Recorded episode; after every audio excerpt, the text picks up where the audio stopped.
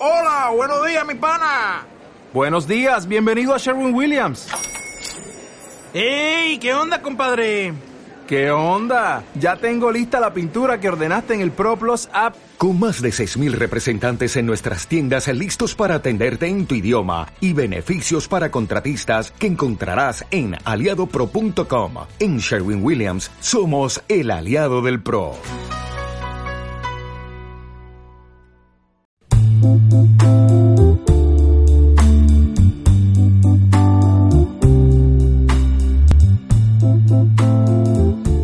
Las enfermedades neuromusculares son un conjunto de más de 150 enfermedades neurológicas hereditarias o adquiridas que afectan a la musculatura y al sistema nervioso, pudiendo estar afectado el músculo, la unión neuromuscular, donde se junta el nervio con el músculo, el nervio periférico en brazos, piernas, cuello y cara, la motoneurona espinal, célula nerviosa que controla la acción de los músculos, y las enfermedades neuromusculares pueden aparecer en cualquier etapa de la vida, tanto en el nacimiento como en la adolescencia o como en la edad adulta. Voy a seguir dando algunos datos, dando estadísticas relacionadas con el mundo de las enfermedades neuromusculares y al final del audio pues intentaremos hablar de un modo más sencillo, más llano y entendible por todo para que sepamos de una manera directa pues de qué va todo esto, ¿no? Las enfermedades neuromusculares se encuentran dentro del grupo de las denominadas enfermedades raras. En cifras globales existen más de 50.000 afectados por enfermedades neuromusculares en toda España. Las causas de las enfermedades neuromusculares son muy diferentes. Incluso en muchas enfermedades no se conoce aún el origen, pero se investiga activamente para determinarlo. Las enfermedades neuromusculares pueden clasificarse según su causa u origen en dos tipos, principalmente genéticas y adquiridas. Las 12 enfermedades neuromusculares principales dentro de las enfermedades neuromusculares son distrofias musculares, miopatías distales, miopatías congénitas, distrofia miotónica de Steiner, miotonias congénitas, parálisis periódicas familiares, enfermedades musculares inflamatorias, miositis osificante progresiva, miopatías metabólicas, enfermedades de la unión neuromuscular, amiotrofias espinales y las neuropatías hereditarias sensitivas motoras más conocidas como enfermedades de Charcot-Marie-Tooth.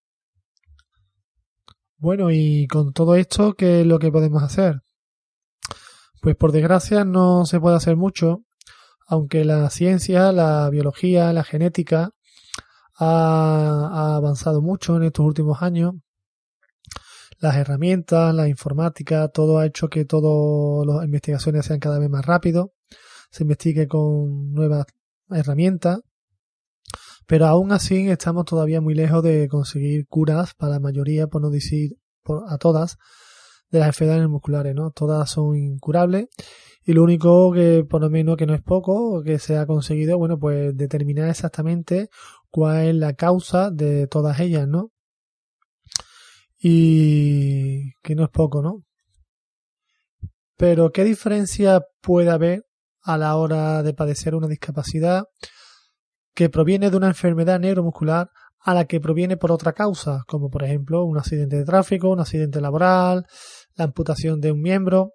¿Qué diferencia hay, no? Primordialmente para que entendamos, ¿no? Porque toda la explicación que hemos dado antes es muy detallada, eh, profesional, técnica, pero realmente qué diferencia hay, ¿no? Eh, eh, para que nos entendamos en un idioma sencillo y llano, para que nos podamos entender. Porque claro, está claro que muchas hay muchas clases y motivos por lo que se puede padecer una discapacidad física, ¿no? Pues por ejemplo la tercera edad, toda persona mayor eh, a, a cierta edad avanzada, pues una persona con discapacidad física, las personas muy gruesas, ¿no? Con obesidad mórbida, un, por ejemplo, una amputación ¿no? de algún miembro por un accidente de tráfico, un accidente laboral, o la falta de algún miembro ¿no? del cuerpo de, desde nacimiento, ¿no? o algún miembro atrofiado o pequeño, ¿no? Brazos pequeños. Bueno, pues todo eso hacen que, y otras causas, ¿no? Que también pueden haber, pues hacen que una persona pueda padecer pues una discapacidad física, ¿no? Pero claro, estamos buscando qué diferencia hay, ¿no? La discapacidad física de una persona con una enfermedad neuromuscular con respecto de otras personas que tienen discapacidades físicas, ¿no? Pues es complejo, ¿no? Porque explicarlo mmm, no es fácil, ¿no? Las enfermedades neuromusculares no son fijas como una amputación, son degenerativas, son eh, eh, discapacidades que van variando con el paso del tiempo, con los años se va perdiendo fuerza, se van perdiendo habilidades y se está poniendo a prueba al paciente y a su entorno constantemente, ¿no? En un infinito bucle de diferentes aceptar. Lo que hoy haces, a lo mejor no lo puedes hacer mañana. Y eso es mucho más doloroso y más difícil de aceptar si es que se puede llegar a aceptar que simplemente estar en una silla de ruedas o simplemente que te hayan amputado un brazo. Por supuesto, eh, cada circunstancia es única, cada circunstancia eh, tiene su, su duelo para aceptarlo y su importancia, pero las enfermedades neuromusculares tienen esa particularidad, ¿no? Que constantemente estás aceptando cosas que antes hacías y es un duelo constante a lo largo de la vida, porque vas perdiendo fuerza a lo largo del tiempo y a lo mejor en cinco años has bajado mucho, ¿no? tus habilidades físicas, ¿no? Otro punto de vista a la hora de intentar entender lo que es padecer una enfermedad neuromuscular o, la de acompañar a un afectado, pues es que, bueno, la pérdida o la discapacidad no es en un solo miembro. Las enfermedades neuromusculares afectan a todo el cuerpo. Por, eh, por supuesto, normalmente eh, donde más afecta suelen ser las extremidades, pero afectan a todo el cuerpo, no afectan pues a, incluso a los pulmones, afecta a la cara, a las manos, a, todo el cuerpo, ¿no? Y por lo, y todas las zonas, ¿no? Por eso mismo, los afectados de una enfermedad neuromuscular pues no se pueden impulsar autónomamente en una silla de ruedas normal. Necesitan pues una silla autopropulsada por un motor eléctrico, ya que el problema no radica en que no pueden andar o que andan despacio o que se cansan andando, radica en que tiene poca fuerza en todo el cuerpo, ¿no? Entonces, empujar la silla, empujando la rueda, ¿no? Como suelen ser las sillas manuales, normales, pues no es factible para ellos, ¿no? Y claro, eso también hay gente que, gente dura de molleja, gente poco sensible que no entiende hasta qué punto una enfermedad neuromuscular limita a un ser humano en sus quehaceres diarios, ¿no? Porque no consiste que te falte una pierna, no consiste que te falte un brazo, consiste que te falta el cuerpo en algunos casos, ¿no? Esto que he dicho ahora, eh, en muchos casos, en muchas circunstancias, no se aprecia por los no afectados, las personas que no padecen esa discapacidad o no tienen un pariente, no tienen un hijo, una pareja, un padre que tiene una enfermedad nuclear, les cuesta muchísimo trabajo entender de qué se trata, ¿no? Y normalmente sin querer, con buena, la mayoría de los casos, con buenas intenciones, lo único que suelen es cagarla eh, diciendo tonterías y cosas que no tienen sentido y que suelen hacer bastante daño a las personas que están afectadas o que están relacionadas con el mundo de las enfermedades neuromusculares. Pero bueno, para eso está este audio, ¿no? Para intentar, pues, este podcast, pues intentar lo que informar dentro de lo posible, con palabras llanas, palabras entendibles para todo el mundo, ¿no? Las enfermedades neuromusculares son un punto y aparte dentro de la discapacidad física. Entenderla no es tarea fácil ya que hay muchas cosas que no se saben, que, que pasan detrás de bambalinas y todo eso hace que la incomprensión por los que rodean al afectado sea complicada.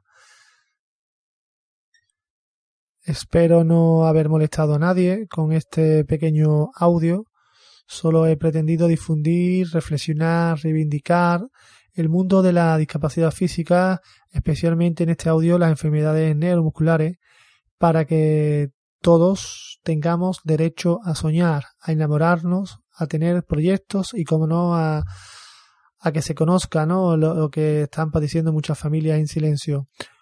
Luego, pues ya vendrá la investigación, vendrá los santos, vendrá todo lo que tenga que venir, pero de mientras que llega, tenemos que seguir viviendo. Hasta luego. Bueno, espero que hayáis disfrutado de este último audio que para mí ha sido todo un placer realizarlo, primero para ordenar mis ideas, ir mejorando mi locución y como no para ustedes, los que me siguen.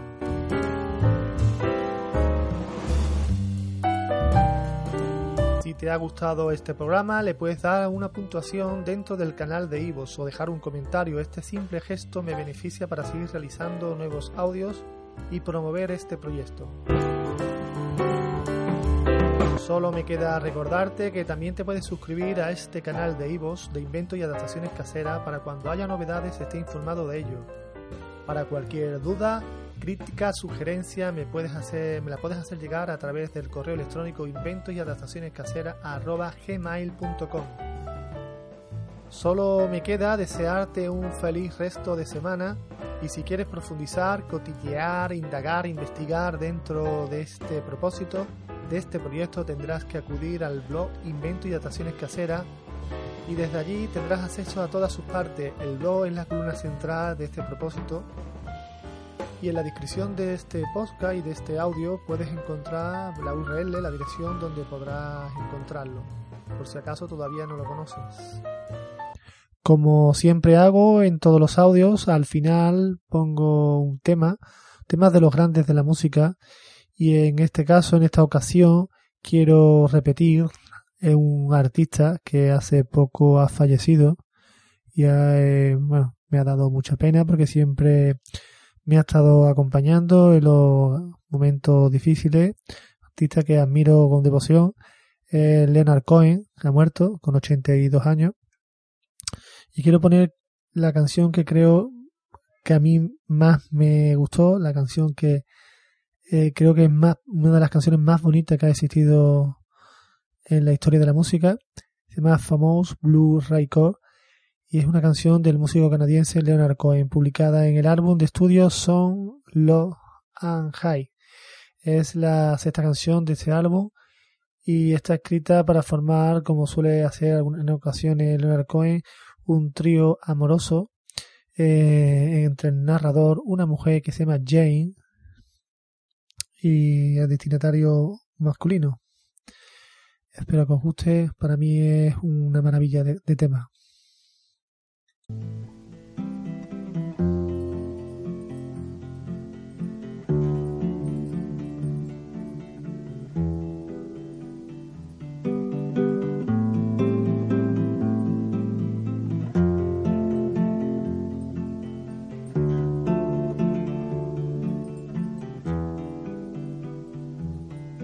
It's four in the morning, the end of December.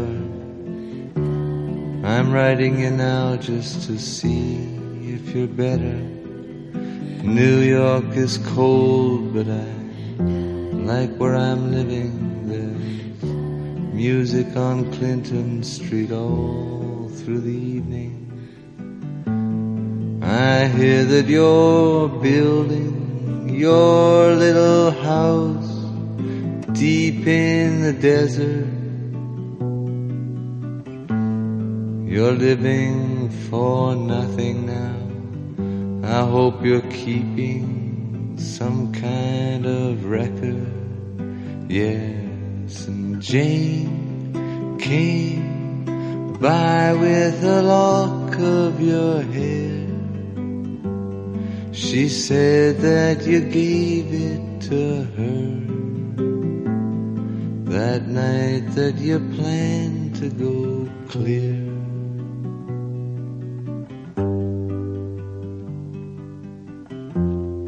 Did you ever go clear? Oh, the last time we saw you, you looked so much older Your famous blue raincoat was torn at the shoulder. You'd been to the station to meet every train. Then you came home without Lily Marlene, and you treated my woman to a flake of your life. When she came back, she was nobody's wife. Well, I see you there with a rose in your teeth. One more thin gypsy thief. Well, I see Jane's away.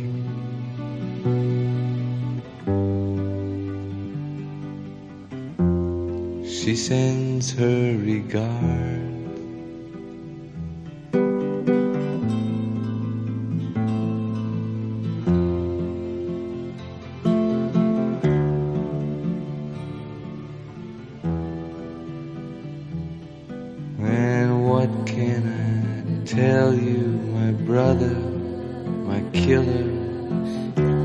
What can I possibly say? I guess that I miss you. I guess I forgive you. I'm glad you stood in my way. If you ever come by here for Jane or for me, well, your enemy sleeping and his woman is free.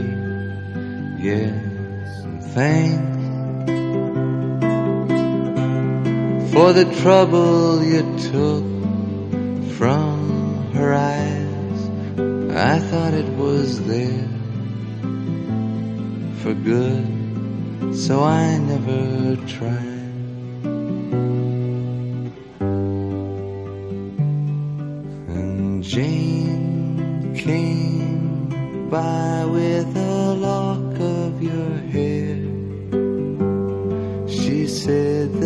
You gave it to her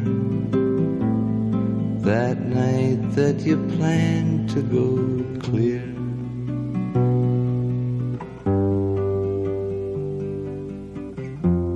Sincerely, El Cohen.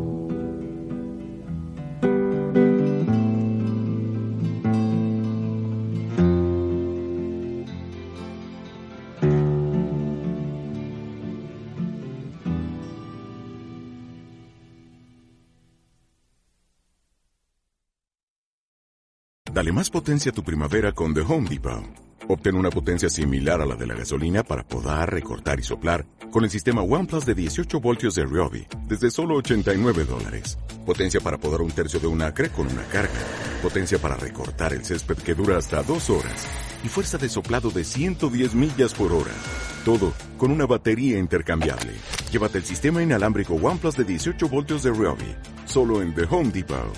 Haces más. Logras más.